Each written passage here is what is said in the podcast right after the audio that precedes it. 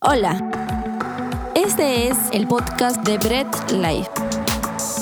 Ponte cómodo y deja que Dios te hable a través de cada mensaje.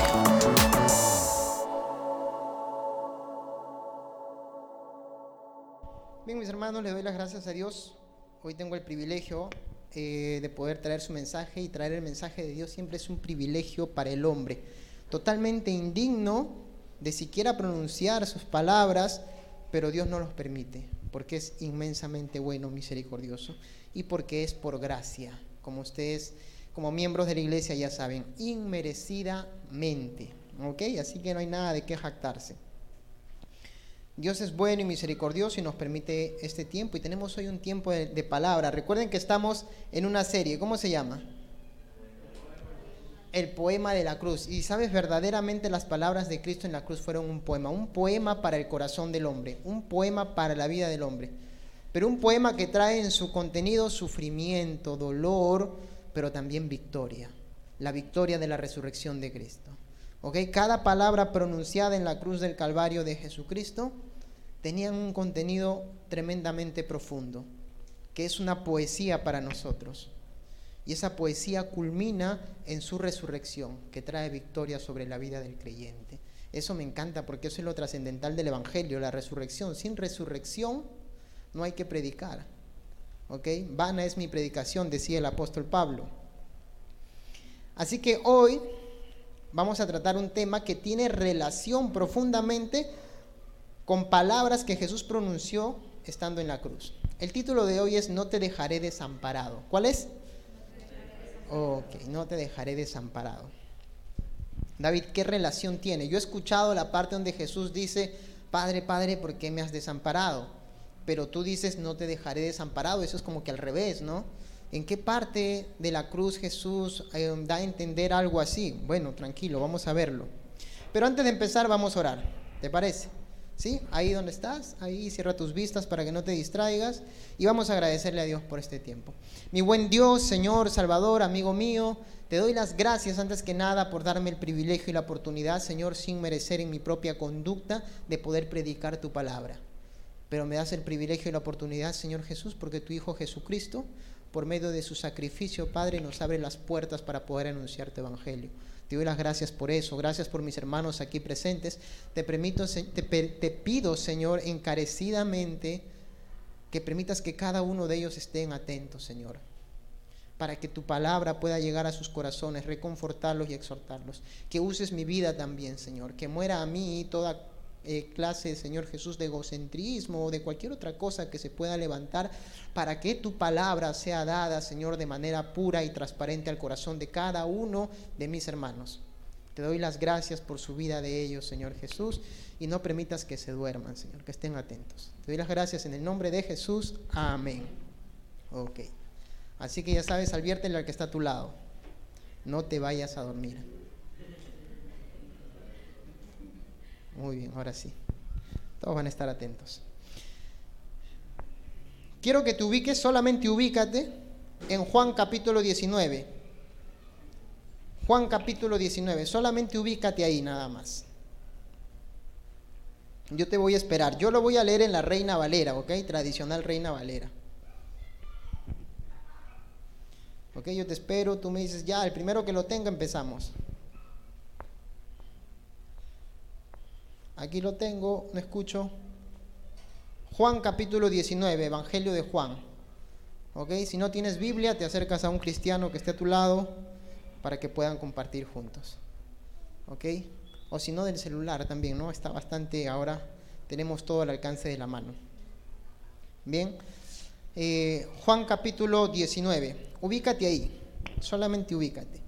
Y quiero que, que te metas en el contexto conmigo. ¿Ok? Métete en el contexto conmigo. Mira, mira, escucha esto. Está Jesús crucificado. Ya ha sido maltratado, ha sido azotado, ha sido golpeado, ¿sí? Ha sido humillado, su espalda lacerada, ¿sí? Derramando las gotas de, de su sangre. Está Jesús ahí en la cruz del Calvario y a cada lado de él había un ladrón. Sobre su cabeza Pilato había colocado un mensaje que decía, Jesús Nazareno, rey de los judíos.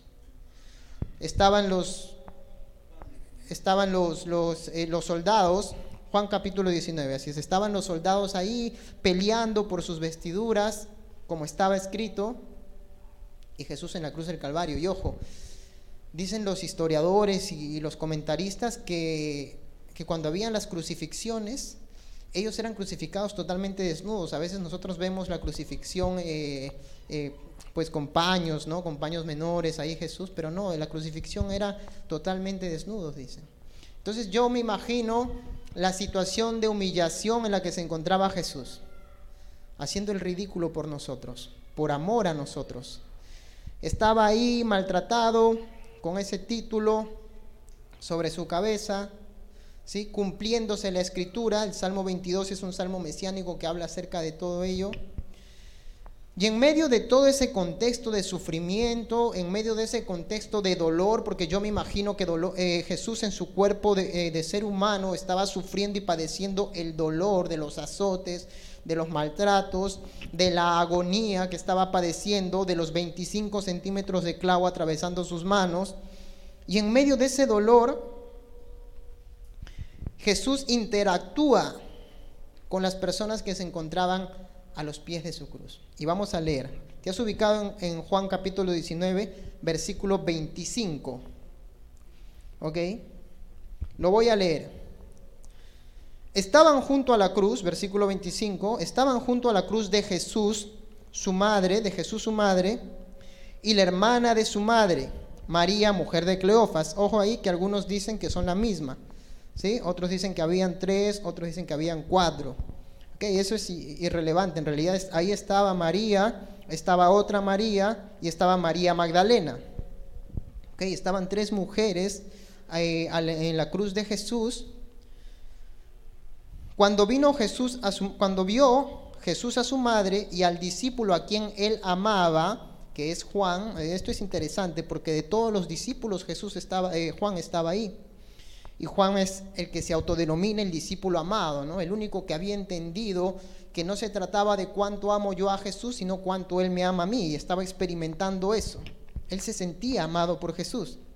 Y estaban entonces a los pies de Jesús, casi muy cerca, dicen los, historiadores y los comentaristas, que muchas veces los soldados les permitían que se acercaran hasta cierto punto, porque la cruz no estaba, la cruz no estaba clavada tan alto, entonces podían tener un cierto diálogo en distancia y les permitían estar mayormente a las mujeres, eh, no gran cantidad de hombres por si acaso no quieran este, rebelarse, levantar y sacar pues a los que estaban ahí, ¿no? Pero ahí estaban tres mujeres, estaba Juan. ¿Qué es lo que pasa en medio de esta escena? Cuando vio Jesús a su, a su madre y al discípulo a quien él amaba, que estaba presente, dijo a su madre, mujer, he ahí tu hijo. Después dijo al discípulo, he ahí tu madre. Y desde aquella hora el discípulo le recibió en su casa. Hasta ahí vamos a leer, por ahora, hasta ahí. ¿Qué está pasando en esta escena? Yo me imagino a María, madre de Jesús, está viendo a su hijo crucificado. Los que son padres, los que tienen hijos, tal vez puedan imaginarse remotamente esa, esa idea. Ver a tu hijo ahí. Sabes que el sufrimiento de María yo me imagino que habrá sido tan grande que habrá olvidado en ese momento la promesa de resurrección que Jesús ya les había hecho. Jesús les había dicho que iba a resucitar, pero el dolor de María me imagino que era tan grande en ese momento, el dolor de madre, que no, le, no, no recordaba que Jesús, el que estaba ahí, era el Salvador del mundo que no recordaba que el que estaba ahí era el que había venido a cumplir con los mandatos y las ordenanzas de Dios. Lo que María estaba viendo ahí era su hijo crucificado que se iba en agonía. La Biblia no nos habla ya nada acerca de José, esposo de María, no nos habla eh, ya nada acerca de, de sus hijos, ellos no estaban ahí al menos. Era María la que estaba ahí, y de todos los apóstoles, Juan. Sabes que para el tiempo de Jesús una mujer que no tiene a un hombre a su lado era una mujer que estaba desamparada, era una mujer que no tenía un valor dentro de la sociedad, estaba quedándose sola. Y María estaba sola en esa escena. viendo a su hijo agonizar, viendo a su hijo morir. ¿Por qué Jesús pronuncia estas palabras? Yo cuando leí el texto, y lo he leído en, reiteradas oportunidades, y a veces son uno de esos textos que tú los lees y los pasas, porque dices, este no lo entiendo, y sigues leyendo, ¿no? Y sigues leyendo. Más abajito de repente entiendo otras cosas, pero esta parte no la entiendo. Y bueno, lo vas dejando.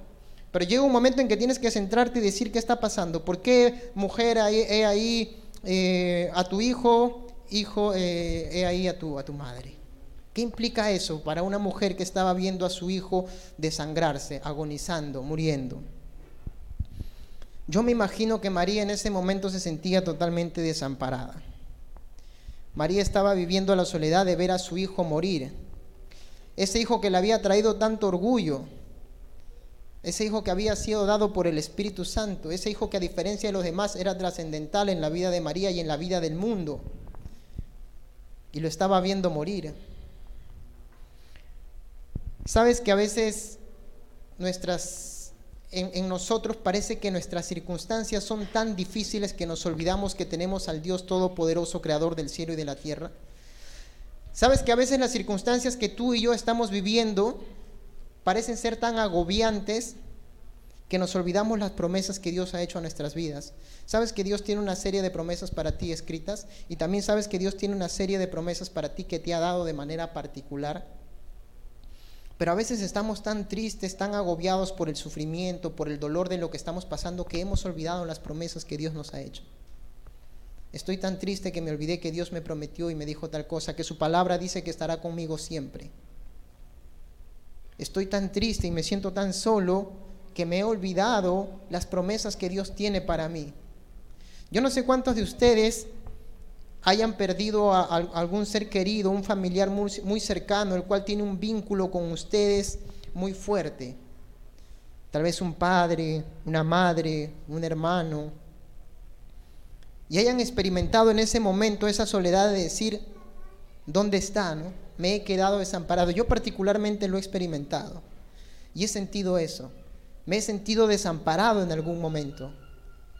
Y he dicho, ¿dónde está esa persona que me protege, que me cuida?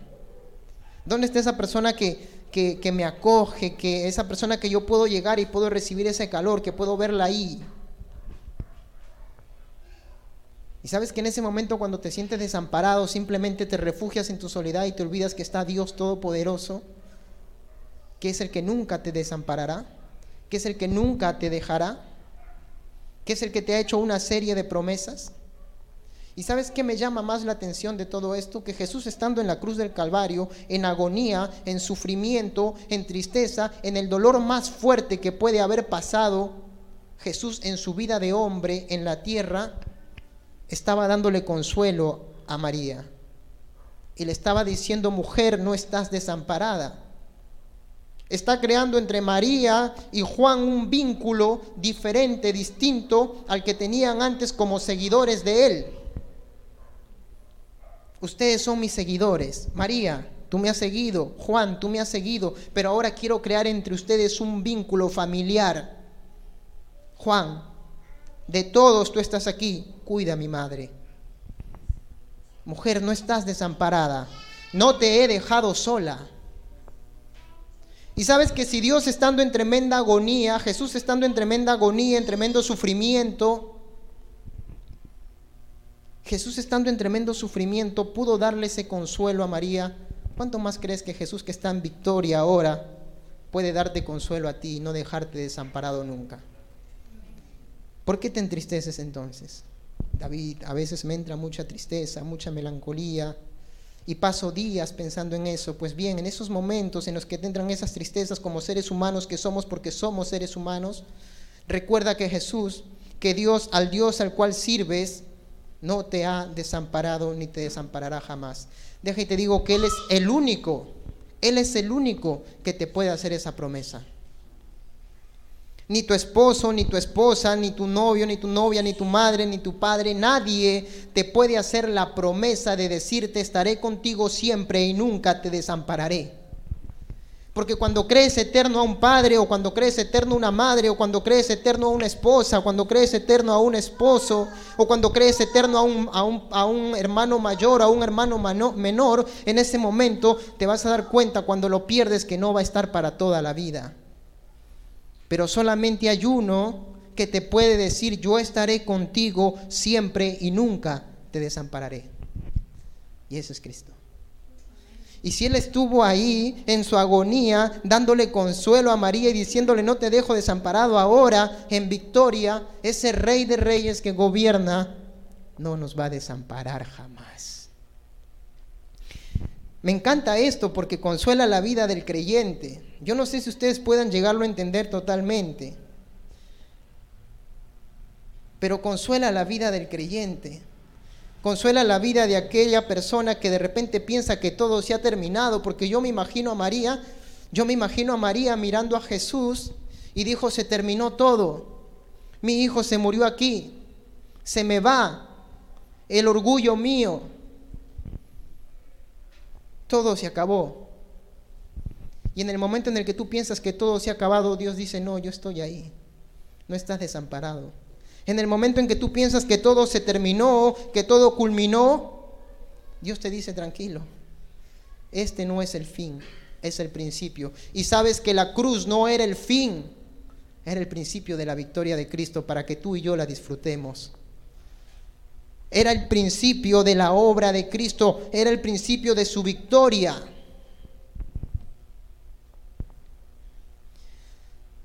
La cruz no era el fin de todo, como tal vez pensaba María en ese momento. La cruz era el principio de la victoria de Cristo para sus hijos.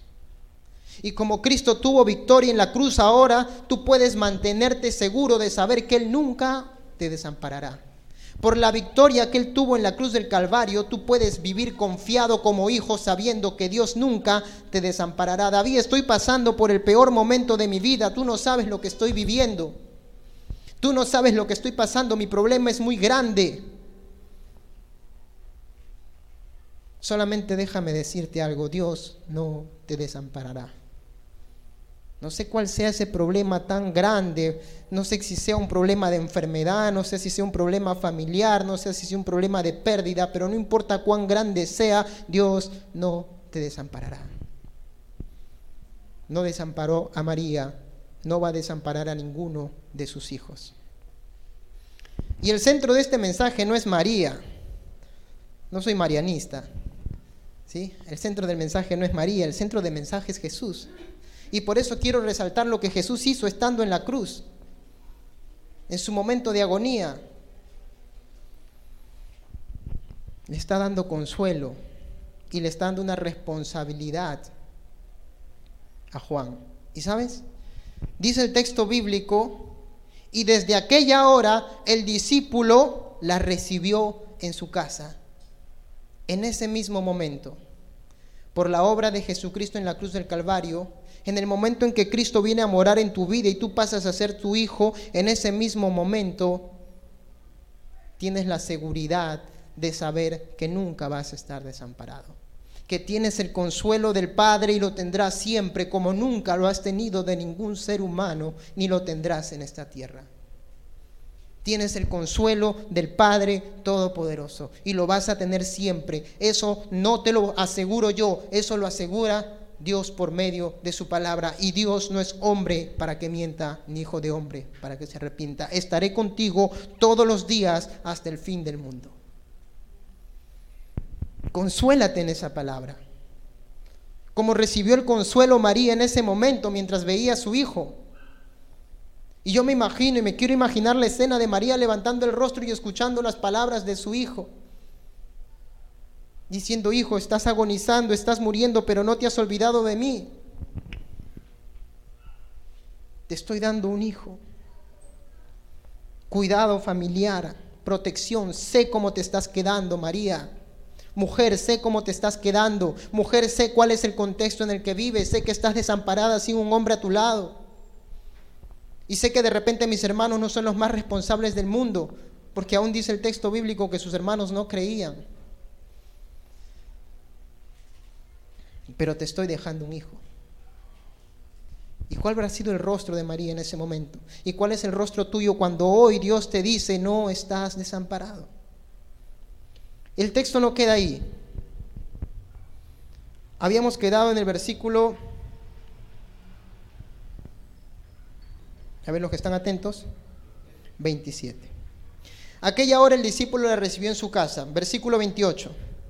Después de esto, sabiendo Jesús que ya todo estaba consumado, dijo para que la escritura se cumpliese, tengo sed. Y estaba allí una vasija llena de vinagre, entonces ellos empaparon el vinagre en una esponja, empaparon el vinagre una esponja y poniéndole un hisopo se la acercaron a la boca. Cuando Jesús hubo tomado el vinagre, dijo, consumado es y habiendo inclinado la cabeza, entregó el espíritu. Quiero volverte a repetir esta parte. Después de esto, sabiendo que Jesús ya, mira, después de esto, sabiendo que, sabiendo Jesús que ya todo estaba consumado, dijo, para que la escritura se cumpliese.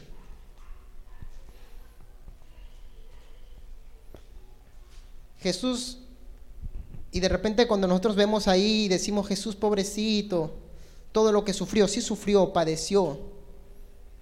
Pero Jesús no es el pobrecito que nosotros vemos en la cruz. Jesús vino a cumplir con las escrituras. Todo lo que le pasó a Jesús no se le escapó de las manos a Dios, su Padre. Jesús no es el hombre moribundo que está siendo entregado en manos de sus verdugos. Jesús es el siervo e hijo de Dios que vino a cumplir con todo lo que estaba escrito. En Jesucristo se cumplieron todas las profecías. Jesús no estaba en la cruz del Calvario como un moribundo desamparado del cual tenemos que tener compasión. Jesús estaba en la cruz del Calvario obteniendo victoria para ti y para mí. Y cuando Jesús grita, consumado es, dijo, he terminado, ese grito no es el grito de un pobre moribundo diciendo, ay, por fin se acabó mi agonía, ya no podía más. Este era un grito de victoria un grito de victoria para nosotros. Porque con ese grito de victoria Jesús, por medio de la resurrección, le da a ustedes y a mí el gozo de saber que estamos protegidos, que somos sus hijos y que nunca estaremos desamparados. Jesús no estaba en la cruz padeciendo para que nosotros tengamos pena de él. Sí sufrió, sí fue maltratado, su cuerpo fue molido, su rostro perdió toda apariencia humana. Sus nervios tal vez fueron eh, eh, insensibles ante, ante esos clavos. Sí padeció, pero no estaba ahí en esa cruz para que tú y yo tengamos compasión de él. Jesús gritó, consumado es porque esa palabra quiere decir, he terminado con mi obra, no tengo nada más que hacer, he cumplido con lo que tú, Dios Padre, me has mandado hacer. Jesús no estaba padeciendo en vano. Jesús no estaba, no se había escapado de las manos de Dios y los fariseos y Pilato y todos los demás involucrados se habían salido con la suya. Jesús estaba cumpliendo con lo que estaba escrito. En Jesús se cumple todas las profecías. Escrito está, dice la palabra. Y esto dijo para que se cumplieran las escrituras. Él estaba, Él es el siervo de Dios que vino a cumplir con lo que Dios ya había profetizado desde antes. Y me encanta porque esa palabra le da la victoria al creyente. He terminado. He concluido. Y como Él ha concluido, como Él ha terminado, como Él ha logrado su obra, tú y yo podemos mantenernos en la seguridad de saber que Dios estará, está y siempre estará con nosotros. Y nunca nos va a desamparar. Grábate eso porque es el, centro del mensaje hoy. Jesús obtuvo victoria para que tú te consueles y te fortalezcas en el saber que no estás desamparado. David, estoy solo. David, estoy en el peor problema de mi vida. David, estoy padeciendo lo que tú no te imaginas. No estás solo, ni estás desamparado. Dios te ama y está contigo y estará contigo siempre, por los siglos de los siglos. No es promesa de David.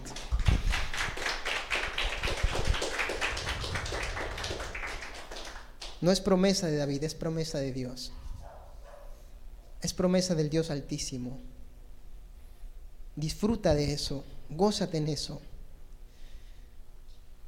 En alguna instancia de mi vida me he sentido así. con ese desamparo. Pero Dios te habla por medio de su palabra y te consuela y te dice, no estás desamparado, yo estoy contigo. Yo estoy y voy a estar siempre contigo. Trae consuelo a la vida del creyente. Trae ánimo. Trae fuerzas. Por eso dice que la palabra de Dios penetra el corazón del hombre hasta lo más profundo de su ser y nos reconforta. Oremos a Dios.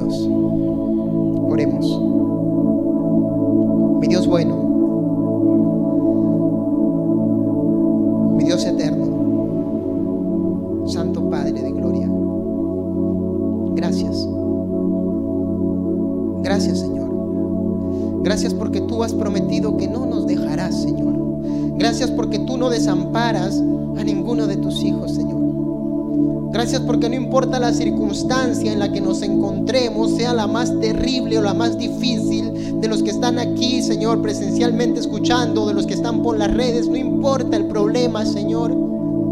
Tú les has prometido que no los desampararás. Que tú estarás con ellos todos los días en los problemas más difíciles que puedan estar pasando, en las pérdidas más terribles que hayan podido vivir estarás con ellos, Señor. Consolando sus vidas, Señor. Cuando de repente están en sus cuartos, Señor, llorando desconsolados, tristes, Señor. Cuando de repente están, Señor, con otro familiar, Señor, o de repente llorando, entristecidos. Cuando de repente están desesperados caminando por la calle, Señor, jalándose los pelos y preocupados porque están pasando un problema muy difícil. palabra dice que tú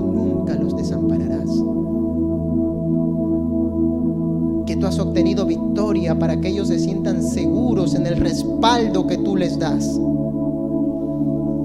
Que tú te has sacrificado en la cruz del Calvario cumpliendo con las escrituras, Señor.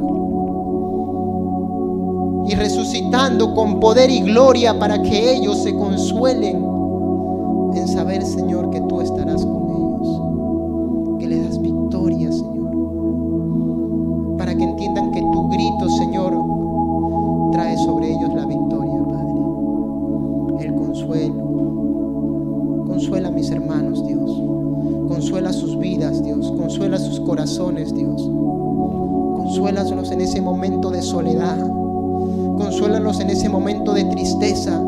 Consuélalos en ese momento de angustia. Te lo pido en el nombre de tu Hijo amado. Consuélalos en los momentos más desesperantes de su vida. Cuando piensen que todo se ha terminado, hazles saber que solamente es el principio porque tú estás con ellos. Y nunca los desampararás.